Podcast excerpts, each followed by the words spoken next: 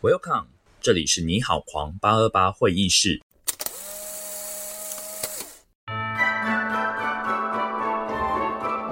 Welcome to our business center。您已加入八二八会议室，现在全员到齐，会议正式开始。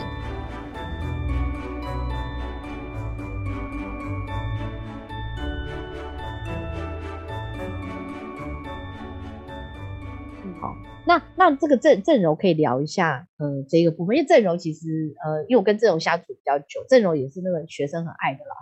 很喜欢的老师，呃，郑柔是一个很温暖的老师，但是教学上他也很头痛的时候，你可以聊一下这些头痛的经验，头痛的案例吗？就是他，呃，我我觉得，因为我因为我也是非常赞同，就是戏剧课需要。一开始必须要先跟学生们建立信任感这件事情，我觉得非常非常重要。然后我觉得，呃，戏剧课程跟其他科目不一样，就是因为你在这边犯错是绝对允许的，因为没有正确答案。嗯，然后对，但是呃，我跟宜德可能不一样，就是我可能真的不太会去。我不太会去关关心他今天大，我可能大概而已啦，稍微就是说，哎呀，你今天哎你怎么看起来那么累？大概就这样就可以了。这样就是我们有一个很简单的基础的交流。嗯，但是我有碰到过，就是可能学生在他也在人生的某一个阶段，然后他会太过度依赖老师。嗯，然后或者是他会，因为戏剧课本来就会接触到比较内心层面的东西，所以 他可能觉当他觉得哦你懂我，然后我信任你，他就会开始全新的信任你，然后他甚至会希望你下课的时候陪他聊一聊等等的。可是其实说真的，我真的也不是这方面的专家，就是我也不是心理咨商师，然后。的确，我也有我的时间需要休息，所以，但对于这种学生，我又不能直接的回绝，所以我也就是在这个这些过程当中，我还是会去抓那个分寸，就是我你可以来跟我讲事情，但我也会直接告诉你说，现在我们在哪里，我们现在在做什么事情，然后我是谁，我会很明确的去画这个界限，就是说。然后我会，如果他就是还很就是激动或者什么，我就会说，那还是如果你真的不行，我真的也可以，就是就是请你到保健室啊，或者是什么的。就我会请，我会希望这件事是请外外力来介入，而不是我去帮他解决那些问题，因为他这样就就真的分不开了，他就会太过度依赖。就是也有碰过这种状况，就是太过信任这件事情。对，因为我觉得这也是一个这个职业里头一个很特殊的部分，哈，嗯，就好像说，像我之前也有听过那种心理心理咨商师那种在聊说，比如说当他的病人很信任他的时候，嗯，那他他可能就是所有的心事或所有的困难都跟心理咨咨商师讲，可是他就会觉得心理咨商师是他唯一知道他秘密或者是他最依赖的，可对心理咨商师来讲，他们是还是一个病人跟。智商是的关系，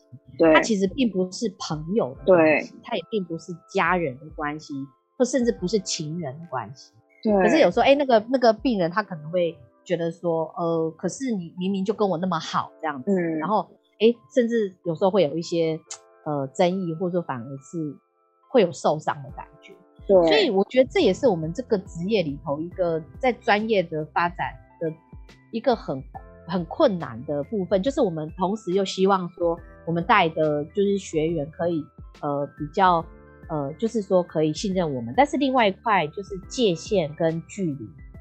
这个部分，其实也是蛮需要拿捏的。那这个宜德你自己你自己有有这类的困扰过吗？我没有那么严重的困扰，但嗯嗯，我有刚刚我们我学校的。其中一间学校的同事吧，嗯，有这样子的困扰哦。对他就是有一位高是高中某一间高中的表演老师，那因为他教了蛮多班级，好像十四班还是十三班吧。然后然后其中一个学生就男生啊失恋了，然后非常没有办法、无法自拔的，就是去没有没有办法自己去梳理掉这个情绪，所以大概每两三次的午休就一定会进来办公室去找他。刚好有一次是我人在的时候就看到他，那因为那个孩子我有遇过一两次，嗯，所以我就说，哎，那不是谁谁谁吗？然后我同事就说，对啊，我说他怎么啊？他他看起来他看起来好暗淡哦，就是整个人头上是是乌云那种感觉。他说，哦，他失恋了这样。然后我说，哦，是哦，所以你最近常说中午来找找你的就他吗？他说对。那我说，那他还好吗？他说他已经有点没有办法控制得住他对他的，就是这个学生对他讲讲话或超高度依赖他的这种情况。他说，他说他他不断，他有尝试的建议他要一定要去辅导室找辅导老师。对，所以这遇到这部分真的是有时候，如果学生真的太，我们已经没有办法 handle 住的话。就还是可能需要去找嗯辅导室来聊这件事。但因为我本身是基督徒的关系啊，所以有时候孩子们遇到这种状况的话，我一定会说：“我说老师可能现在没有办法真实的能够解决你这个问题，但是当我真的我知道我心里忧伤的时候，有一位神可以帮助。所以如果你不介意的话，老师可以为你祷告。就是我会直接对他提出这样子的：如果你有这个需求，反正免费的，嗯，it's free。”就是我可以帮你的事情，我就帮；但我不能帮的，也就没办法。老师有时候也也也，因为有有时候老师会不自觉的，可能也会想要成为孩子的一个就是靠山。呃，对，就是说你别怕，我给你靠。可是我觉得有时候老师也必须承认说，我们现在对这个状况都无能为力，这样。对。但是呃，我可以，我你你我会在这里，但是就是。就是我觉得那个是真的很难拿捏，但我我觉得我们刚刚讲这个话题，我觉得它它也是现在很多关系，不只是师生关系，其实很多朋友啊，很多各种的关系里头，有时候在信任跟依赖中间没有拿捏好的时候，其实有时候反反而反而对彼此都是一个困扰跟伤害，这样，嗯，就也伤害了本来要好想要对孩子们好的老师，因为老老师会变得非常疲劳。就是 那个老师真的是，其实我觉得老师，你像我小时候啊，不要讲小时候，我刚做剧场的时候，我那时候就有个心愿，说啊，以后我退休，但我那时候不知道我会几岁退休，我现在觉得应该不会退休。他说，我我那时候想要以后我退休我要去当老师，好，然后后来我真的就有机会比较常去学校之后，我想说，老师真的是一个职业伤害很，就是要需要。小心职业伤害的一个职业，老师非常佛心，就是老师很劳心、很劳力。对，好，那就刚聊到这边哦，也不是要抱怨说做老师怎么样，而是就是大家分享一下啦，分享一下。好，其实刚刚也聊了蛮多案例的，所以有没有还有什么印象深刻？就是说觉得特别感动，说同学们的一个回馈，还是说特别辛苦的一个经验？或者是说，就是可能不同的地区的学生有不一样的呃特性之类的啊，对，因为宜德他在你在那个高中有任教嘛，然后像我们这个在台台中的丽人国中里面有教课，然后呃我们在北部就有不同地区，哎，我们也可以分享一下。哦，我可以分享一个。到至今为止都还是就是在我脑袋里面很深入的一个经验。好啊，就呃，我曾经在新北市某高中的社团课，戏剧社团课，嗯，然后那个时候呢，呃，就是做了多还蛮多戏剧老师可能会做的的游戏或者是课程，就是透过寓言故事或者是童话故事去做画面切割，然后去找起承转合。然后去去拼拼接画面这样子。那我非常有印象的是，因为那个那个区域真的是属于成绩比较低分的学生会去读的学校，我就发现我在这个游戏已经不止做过这件事，就做过蛮多不同学校了。我第一次看到有人在做小红帽的时候，嗯，然后那个小红帽要离家，跟妈妈说：“那我要去找奶奶喽。”他的妈妈在打麻将，嗯，非常。然后呢，他就说隔壁的，他就说隔壁的。王先生喝醉了，所以他今天不会来。这是我第一次听到有人在小红帽的起承转合的起的时候，竟然是用这样子的方式开头。这个很生活化吧？那个真的就是他们的生活，因为真的就是这样子。因为多数的小孩，他们也要其实要去市区读书，真的太麻烦了。所以他们如果成绩真的比较差一点的话，那就会去那间学校。嗯，那多数的学生其实他们的家庭状况真的就是这个样子，也也也同学就说真的就是这样，所以他会做出这一件事情，其实对我来讲有点 shock，可是我当下的震惊感是天哪，我没有想到，我没有想到这个学生的家庭环境是这样，以至于他的小红帽的故事出发点是从打麻将开始，所以也真的有时候在。教不同学生、不同地区的学生，好像那也可以做一个社会观察，也让我们发现了很多很多不同的一个状态。那郑柔呢？你有要想分享不同地区，还是你觉得都差不多？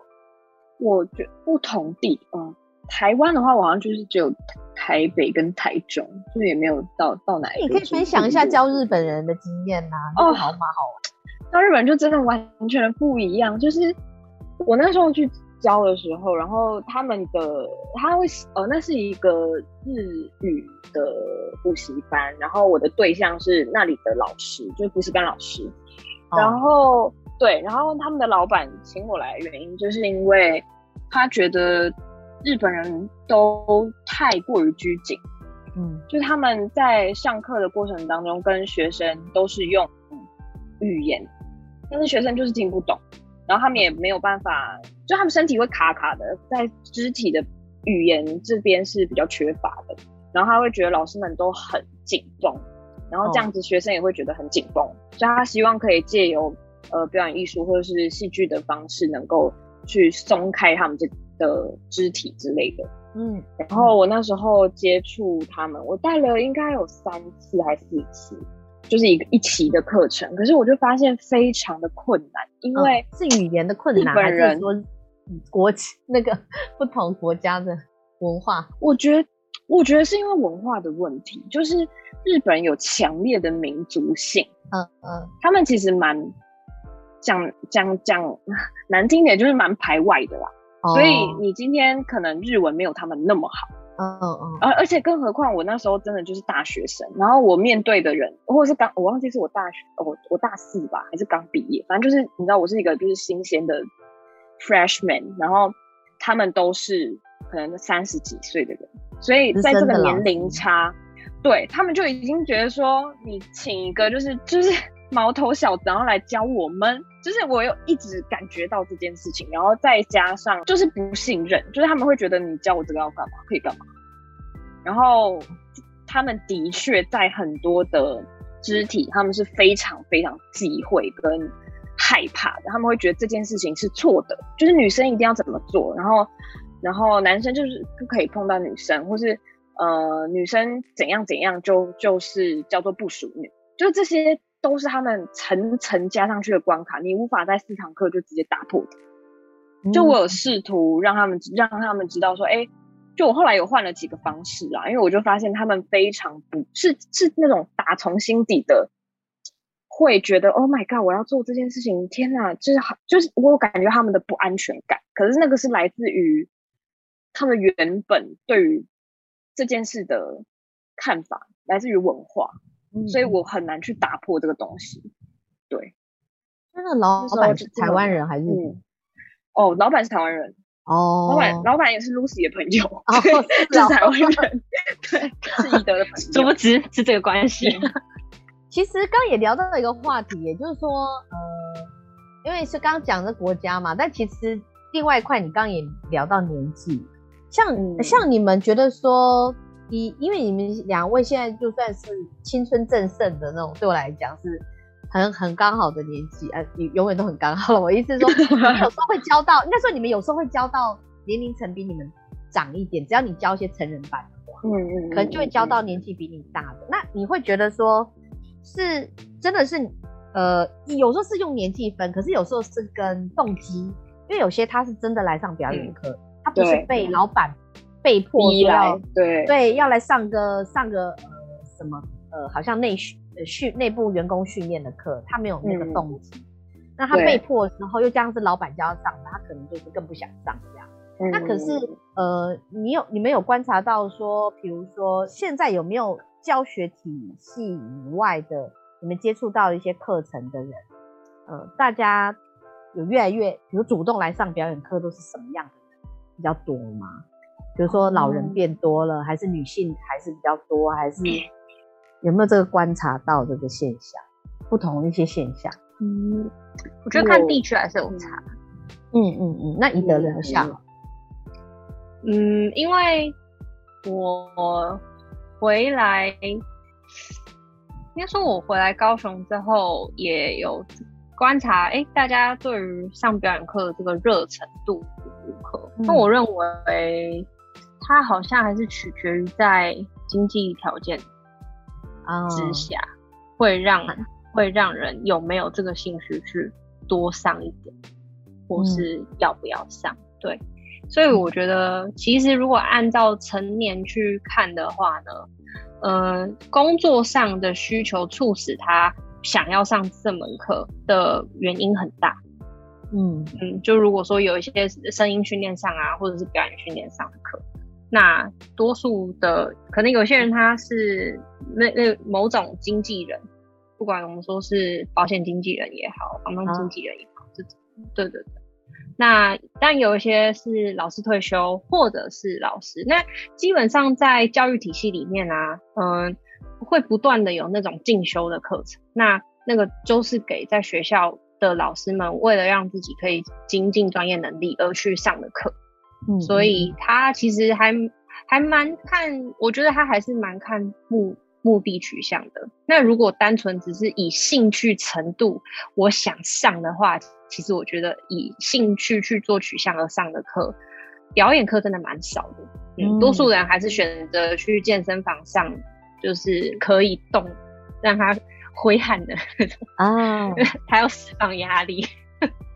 戏剧课好像，因为戏戏剧课其实也能释放压力，但是有时候上的过程也也是蛮有压力的。对对对，嗯，对，没错。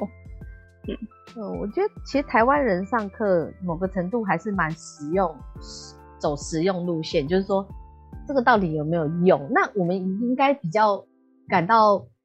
有一点欣慰的地方是，现在越来越多人觉得戏剧课是蛮有用。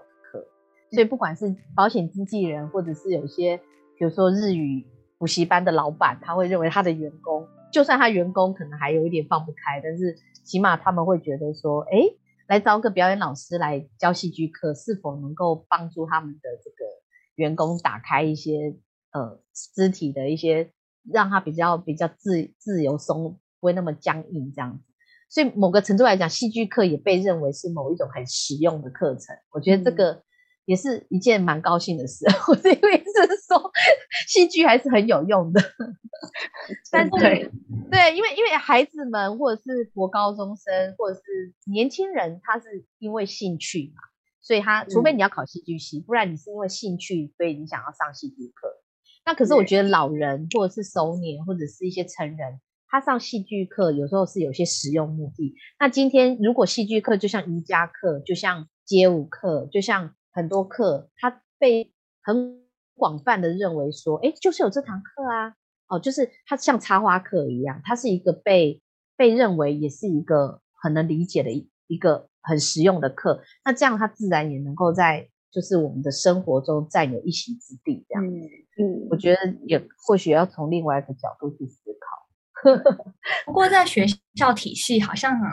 还是目前还是会以升学科目为主，就是。在现在学校，就是我会有常常被借课的状况。这个，哎，对，Sophie，你自己以前也是有被借课吗？其实其实我的学校是还好，嗯，因为我的学校就是其实不是以就是升学为目标的那种学校，嗯，但是就常常会看到一些呃新闻报道啊，或者是说呃在艺术教育这方面的专题的呃分析的时候，就是还是会常常会遇到，就是说就是呃艺能科会常常会被那些升学科目会被借走。这我可以分享。我们 我们台台中就是这个 就是这个案子，其实是没有没有到被借课这么夸张，但是的确就是今天学校有任何额外的活动，他一定是拿你这堂课的时间去使用，无论是什么什么打字比赛啊，还是什么呃英语话剧比赛啊，一定都是拿这堂课的时间。然后就其实会造成我们蛮大的困扰啦，因为这我们本来戏剧课就是集体需要一起完成某一件事情，然后常常就是就是如果同都是同一个同学缺席就算了，但是每个礼拜就是什么 C C 二十取取五这种，然后你觉得啊，My God，就是 对排列组合，就是每次都是被抽走不一样的人，然后。在课程的衔接上，就会真的很很麻烦啦。对我觉得这是我觉得台湾的教育可以在更努力的地方，就是表演艺术这堂这门课，我觉得 我自己观察下来啦，我觉得它其实算是某对于某一些可能真的就是不适合念书的孩子们，他其实是一个很好的启发。他不用成为演员没有关系，可是他终于可以知道，其实这个世界上除了呃，念书除了考试，还有这么多种不一样的方式能够证明自己，跟被大家看见。然后我觉得这个是很重要很重要的事情，因为如果建议一个孩子或是一个人一旦失去了对于自己的自信，或是对于不知道自己的价值在哪里的时候，我觉得那才是最恐怖的。嗯嗯，那宜德呢？关于这个借课。借课我也比较多，都是社团课，就跟刚刚总上述讲的这种情况比较相像哦。所以，对，但我觉得，嗯，我觉得比较是自己需要心理调试，嗯嗯，因为他，你知道某程度，当你知道说，啊，某个学生又今天突然说。啊！老师叫我去干嘛？所以他叫我在这堂课的时候去干嘛的时候，我就会有点难过，想说，嗯，我今天想给你一点什么，可是没机会了，这样。所以比较多时候是心理调试上面，就想要给自己加油打气，想说没关系，就算今天一个人走，但还有十九个在，就这种感觉。哇，好正能量哦！发现一个，不然没办法，因为因为不然。因为有时候真的会不小心脱口，就会想说，哎，今天那个谁谁谁又不在，哎，就是如果说我真的连这，当我的态度是以这样子的情况对着全班同学讲的话，那全班同学就会有一种老师是用这样子的态度在看待这堂课，嗯，所以他整个氛围两个小时缺失的感觉，这样有好像有对对对，这两个小时就是这样子，我我我觉得这是我的感觉，了解，我觉得有时候学校，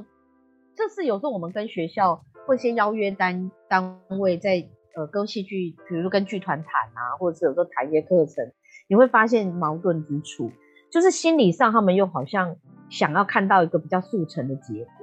就是说哦，同学们可以透过戏剧课程怎么样怎么样。可是事实上，在呃在过程里面，其实戏剧课很着重的就是每一堂每一堂课的过程，其实那个过程就真的很像游泳课或运动课一样，它就是需要这样。那个时间点，在那个时间在一起在干嘛？那但是这个过程好像，因为他们看到，他们想象的是那个成果，可是却觉得中间是随时可以去去少掉一堂两堂，呃，今天没上，下次又没上，因为对我们来讲，连贯性很重要。是每两周一次，还是是每一周一次，还是一个月？就是它必须要有一个规律性，嗯，它不能三天三三天，就是说哦，我今天啊又明天又不行了，然后后面就那就很像我我脊椎不好去复健有没有？嗯，复健三天，然后后后面又两个月不两个礼拜不去复健，完全都是。等你下次再去的时候，那个复健师又说你上次复健的都已经要重算了，你必须对要从从零开始，他就觉得。很冤枉，说可是我上次明明就已经复健三次了。他说没有，你现在已经 两个礼拜没上了，你现在就是回到零的，对了，你必须从第一次开始上。那那事实上，事实上我们上戏剧课真的是这样，你会好不容易培养一些东西，可是你可能在呃有时候在规划上或者是一些所谓的不得已，或觉我其实我觉得有时候是如果说可以多一点思考，然后多一点。呃，多一点的一些规划，我觉得或多一点了解吧。对这样的课程，它的需求，上课的需求多一些了解的话，其实就会帮助很大。嗯嗯，好呀。那其实今天聊了也很多，最后最后我们我们来呃，最后来聊一下，也刚刚前面也提到一点，就是疫情之下，就是说不管是学生。是否的转变，或者是老师你们自己在教学教学状态的一个转变，我们也用最后一点时间来呃来来聊一下这个部分，这样。也可以也可以做点小结语嘛，因为这是我们最近就是经常在面临到的线上教课，或者是我们最近面临到就是呃滚动式调整，你要这个礼拜四，你可能才知道下个礼拜三的课要实体还是线上。那这样对老师的备课，不不是说老师辛苦这件事，是这样真的是没有一个就很很难去去达到你你想要的效果吧？就是说，对，我到底想要给学生什么？如果要线上，那就全部线上吧。那我们就用线上的方式好好的经营。我也不认为说完全，他所谓线上就是一个完全失效、完全没办法达到的。对，但是现在我们之间 之前我们现在上课有时候面临到的状况就是。你也不能说借口，可是就是有一句话，就是说啊，没办法，就是要看上面的政策，那似乎就是处于一种很被动的状况。那我觉得这个有点可惜啦。好，那那两位老师来分享一下，这样不一定是这个案例啦，可以聊一下你们怎么去想这个疫情之下的那个呃教学跟呃学师生的关系也好，或者是这个教学的关系，或者你们有没有看到感受到一些趋势，有可能是他之后。哦，是我们必须要多去留意或多去思考的。那呃，宜德先好了，来聊一下。嗯，我套用我在其中一个学校的组长他给我的建议，他基本上在这段疫情时间，他给我的这一个教学上的建议，就是很受用很多。嗯，呃，他怎么建议我呢？他说，呃，虽然我们讲走一步算一步，可是。我们要先看我们过去在课堂累积上的东西有多少。如果我从我有累积的东西再看我下一堂课，我可以怎么样做递进？那就算我下一堂课我没有办法做递进，我必须切开来去上另外一堂课，那也无妨。他说，因为每一堂课都可能会成为下一堂课的累积，这是他给我的一个，这是他给我他自己在疫情过程当中他在做课程转变上的想法。所以那个时候我就突然有一种放下心的感觉，就是啊天哪，我终于可以不用为了我的学期目标，然后在那边做烦恼。就它有点像是打破我的这个，就是为了目标而去做行动的思考。嗯嗯。然后嗯，然后但我觉得有一点很重要的是，呃，在线上的过程当中，因为我有一些课，我有在舞蹈班教比较像是戏剧类型的课程。那因为他们还是以术科，就是所谓的舞蹈教学上面的术科为主。那当然这堂课对他而言就比较像是微辅的课程。那我要怎么样让他觉得这堂课还很重视，或者是我还必须继续下去？那就是我每一次上课的时候，我都要求他下一堂课在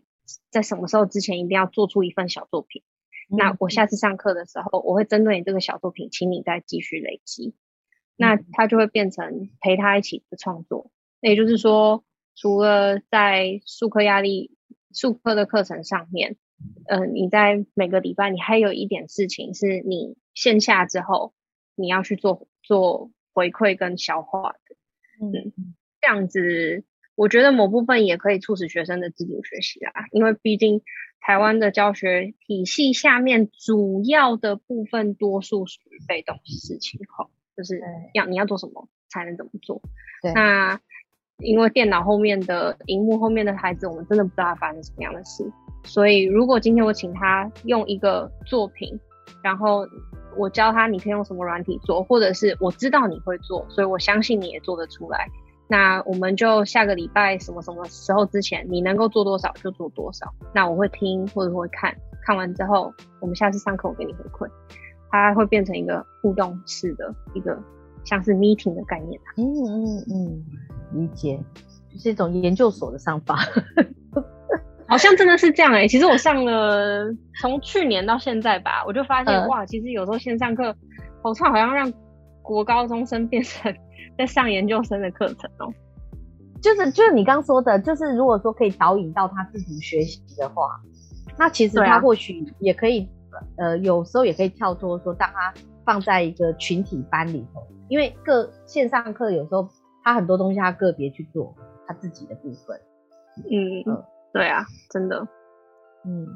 好，那我觉得刚刚一德聊这个，就是打破以前为了目标做行动的思考，就是你刚刚分享。那个，我觉得真的蛮好的。那因为我们常常都是会课程，我们就比如说我们我啦，如果是我规划，我就会想说，哎，这是一个四堂课，还是这是一个下午的课，还是这一天的工作坊，还是这是十八周的课，嗯，还是这是就是呃，我们当然是要用这个课程的目标跟跟周次去推动我们要做的事情嘛，嗯。可是确实因为疫情的关系，好像所谓的那个课程的终点。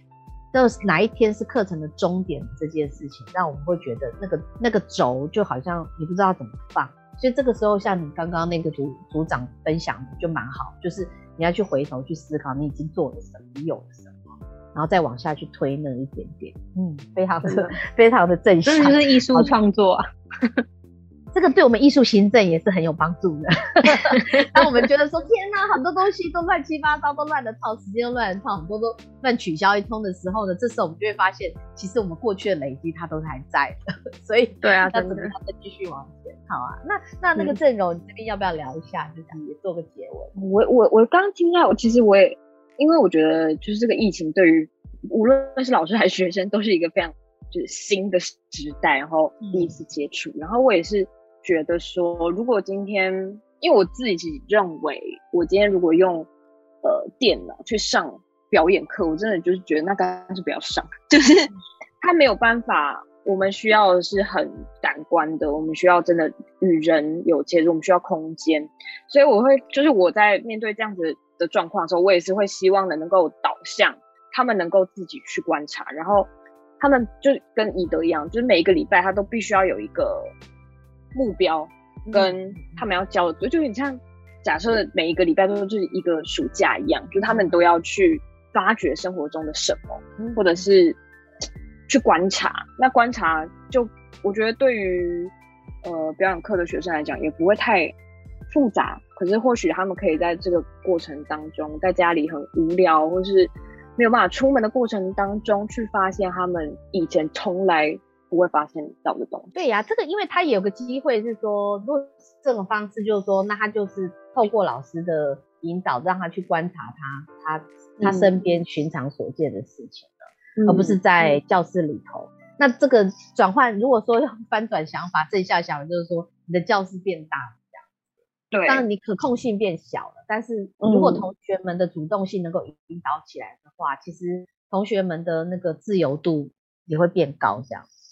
嗯嗯嗯嗯对。哎，那我最后，哎，Sophie，因为 Sophie 是我们这里面就是说，呃，教学经验比较没那么多，哦。然后你可以从你今天听两位老师大家的他们的分享，你从你的角度，你有没有觉得有些东西是你之前没想过，或你觉得蛮有收获的？哦，我觉得当老师真的很不简单呢，真的很 很敬佩三位老师们。请各位学生 好好听老师的话。所以原来我们最后要 Sophie 就是要讲这一句，是不是？我们大家比较拍拍手，好勉励，勉励各位老师们及学生。啊，其实其实上课的过程真的非常非常有趣哦。就不管是老师们有很多的 people 哈，或者是说呃因应不同的呃年龄层、不同的场域、不同的情况。我们会跟每一位就是学生们相逢，我觉得有时候这真的是，呃，我觉得就就一个老师的经验来讲，也是蛮蛮棒的。我觉得好像你透过课程，你你有机会，就是好像也承接一些生命的礼物嘛。我我会有时候会这种感觉，是有时候这个礼物只打开是很惊喜和或是很惊吓这样子，但是让我们的生活生命变得蛮有趣的。那只是说我从这里我也觉得说，当老师呃表演者呃。呃，就是就像刚刚郑荣讲，不管小时候想当明星，现在是很棒的表演者。就是当要进入到教学现场的时候，其实都要花很多的时间去重新的研发教材，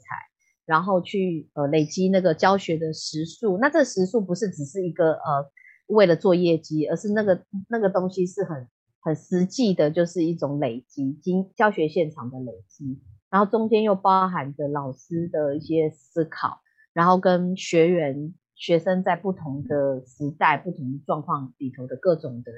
一些变化，这样子哦。然后我觉得，因为艺术教育一直都是呃狂想剧场非常有兴趣，而且也很想投入的。那很希望透过今天八二八会议室，我们针对于这个呃呃，就是表演艺术跟就是呃进入到就学校体系，好，或者是我们探讨一下，就是哎戏剧课程它。呃的一些价值哦，它的实用性，或者是说，呃，老师跟学生之间要建立的一些信任关系，哈，或者是说，哎，他可能也存在的一些一些问题，好，然后还有现在教学体系里面的一些，呃，希望有机会如果可以改善，可以更好的一些层面啊，因为我们也都是这样长大的，有没有什么状况可以让我们的下一代都更好这样子？那我们也很希望说，嗯，就是老师们，然后我们都可以，呃，贡献我们自己的。专场嘛，然后发挥这样，然后也让我们的学生可以一起，就是让生命就是生活更发光发热。好，那我们今天的那个八八会议室就到这边结束喽。那请大家就是呃订阅狂想剧场的你好狂，然后也希望给我们五颗星，然后也可以就是呃觉得喜欢今天的节目的话呢，也可以就是呃就是请我们喝一杯咖啡，赞助五十块，好艺术捐这样。好哦，那我就跟大家说再见喽，拜拜。拜拜，拜。